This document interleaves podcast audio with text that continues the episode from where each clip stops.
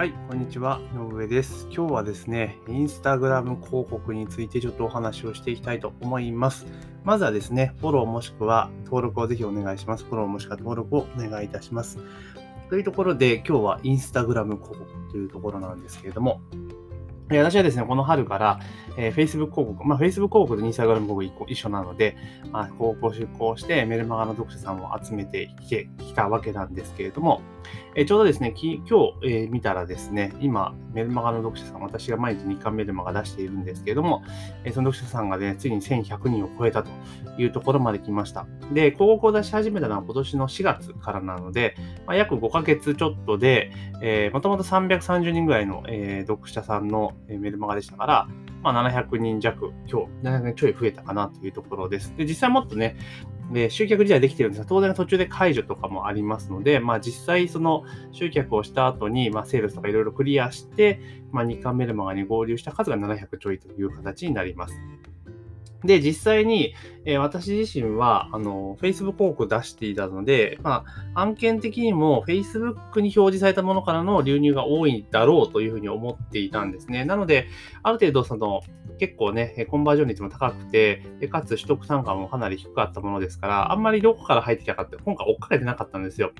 まあ、ただ、もう5ヶ月過ぎて半年差し差し掛かろうとしていますから、まあ、そろそろ次の広告パターンとかっていうのも考えていかなきゃいけないなというところで、まあ、実際流入どうなってるのかなっていうので、パワッと調べたんですよ。そしたらね、驚愕の事実だったんですね。えーなんでかっていうとですね、だいたい73ぐらいなんですよ。73でインスタグラムからの流入だったんですね。これは本当に予想外でした。私自身はもちろんインスタグラムからの流入っていうのも、やっぱりそある一定数はあるだろうとは思っていたんですけれども、ただ7割逆だったんですね。実際そのインスタグラム広告を見て、で、それでそれをタップしてっていうことがあんまりイメージできなかったんですよ。インスタグラムユーザーさんが入ってくるってことでイメージできなかったんで、なんとなくまあ、Facebook 広告とインスタグラム広告一緒だから、まあ、とりあえずインスタグラム広告も 出しとこうか、みたいな感じで出していたわけなんですね。そしたら予想を今後反してですね、Facebook よりもインスタグラムからの流入の方が多いと。73で、インスタグラムというのは現状だったわけなんですね。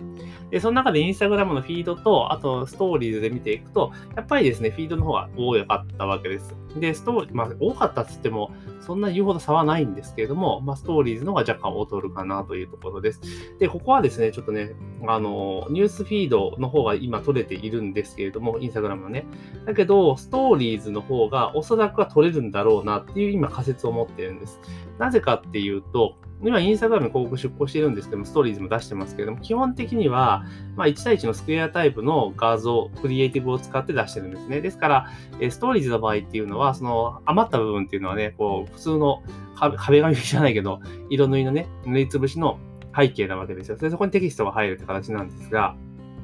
これを、やっぱり通常のインインスタグラムストーリーズ、普通の人が投稿するようなパターンの、要は縦長の画面で、えー作ったクリエイティブの方が明らかに、あの、コンバージョン率が高くなるだろうなというふうには踏んでいるんですね。今、だからそのね、あの、普通に当て込んでるだけなので、ちょっとのぺっとしてるんです。で、ほとんどの、あの、Facebook 広告出して Instagram 出されてる方もそんな感じなんですよ。だからそこをあえて、えーストーリーズ専用の、えクリエイティブを用意して、でそこで出稿していったら、かなりコンバージョン率って高くなるんじゃないかなと。で、今ってどちらかというと、その、なんて言いましょうか、もちろんフィードを見るんだけれども、やっぱ多くの人がストーリーズを見てることの方が多いと思うんですよね。一般のニュースフィードよりもストーリーズの方を見ると。なので、そちらの方に出していったら、その方が確実に見てもらえるなと。でさらに動画広告を出すのであれば、えニュースフィードであればね、あの、なんていうのかな、再生が自動じゃないじゃないですか。もちろん、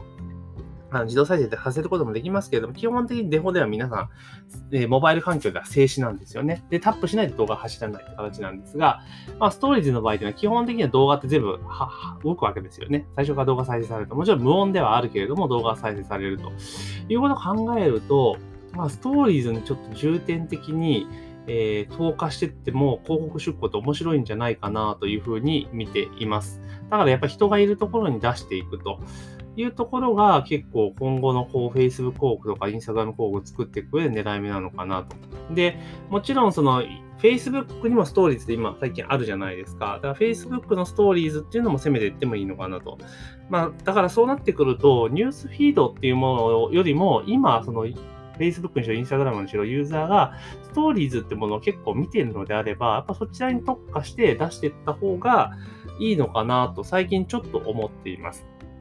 なので、もちろんその Facebook ストーリーズ、えー、Instagram ストーリーズ専用の、えー、こうクリエイティブを作れば、えー、それは Facebook ストーリーズにも使えるわけですよね。うん、使えるので、まあ、だったらそれでも全然問題ないのかなというふうにちょっと思ったりはしております。まあ、ただ、いかんせんですね、うん、あの、インスタグラムの方が今強いっていう状況で、普通にニュースフィードとか、ね、うんっていうところなんですよね。だから、モバイルのニュースフィードとかでもやっぱり苦戦をしている。Facebook の普通のね。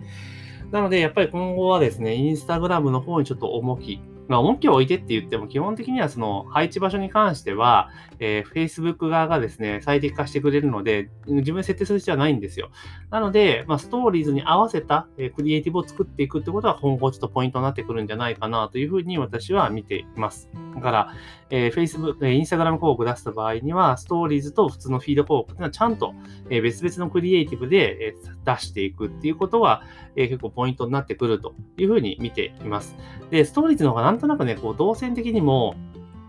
なんていうのかな、そのままポンとね、タップしたら、えー、LP が出てくるわけじゃないですか。だから、スムーズっちゃスムーズなのかなというふうに見ています。で、あともう言うまでもないですけれども、もうデスクトップ PC は無視してもいいのかなと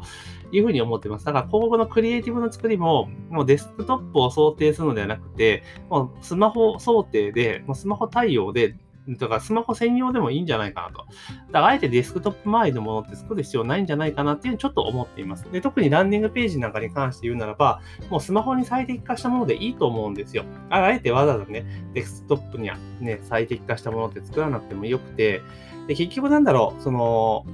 あれですよね、デスクトップもモバイルもなんか、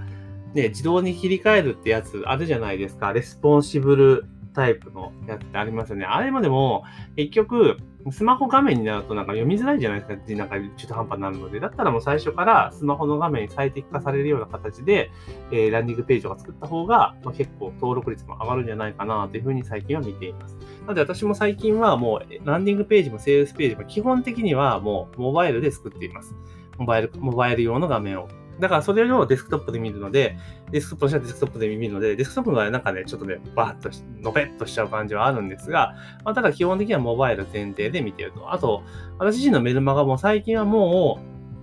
今まではデスクトップで見ることを前提に開業を切ってましたけれども、まあ、最近はもうスマートフォンで読まれてる方がほとんどなので、もうスマホを意識したえー、形になってます。ですから、あの、従来のメルマガ的な開業って最近しなくなっていて、普通に文章を書くような形で、まあ、開業していくというところですね。だから、切りの色がちゃんと開業するみたいな感じで切り替えてます。ですから、スマートフォンで見ると普通に全然気にならないんだけれども、逆に PC で見るとちょっと見にくいっていうところは、まあ、若干あったりするのかなというふうに思ってます。なので、あの、ちょっと話はそれましたけれども、Facebook 広告で集客する場合、まあ、案件とか属性にもよるよるかと思うんですが、意外に Instagram 広告っていうところをしっかり押さえていって、専用のあの、クリエイティブは用意した方がいいと。特にストーリーズですよね。そこは作った方がいいかなっていうのが今の私の見立てです。で、あの、Facebook 広告自体も、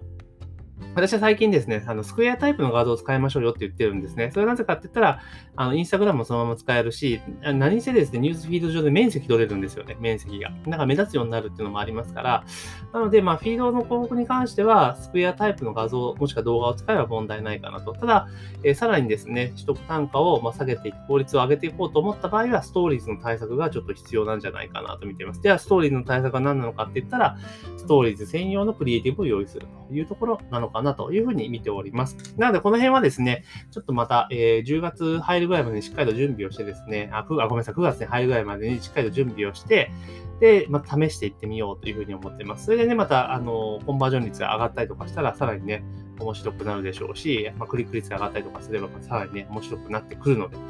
この辺もちょっと試していこうと思いますので、まあ、興味ある方はですね、メルマガ取っといていただければ、定期的にね、広告に関連するお話とかもしておりますので、そこで取り上げたいというふうに思っております。というところで今日はですね、まあ、インスタグラム広告ですね、これについてちょっと狙い目ですよと、特にインスタグラムストーリーズ広告は狙い目ですよってことをお話をさせていただきました。でですね、ぜひですね、チャンネルの登録もしくはね、フォローをお願いします。チャンネルの登録もしくはフォローをね、ぜひお願いします。というところで、本日の配信は以上とさせていただきます。ご清聴ありがとうございました。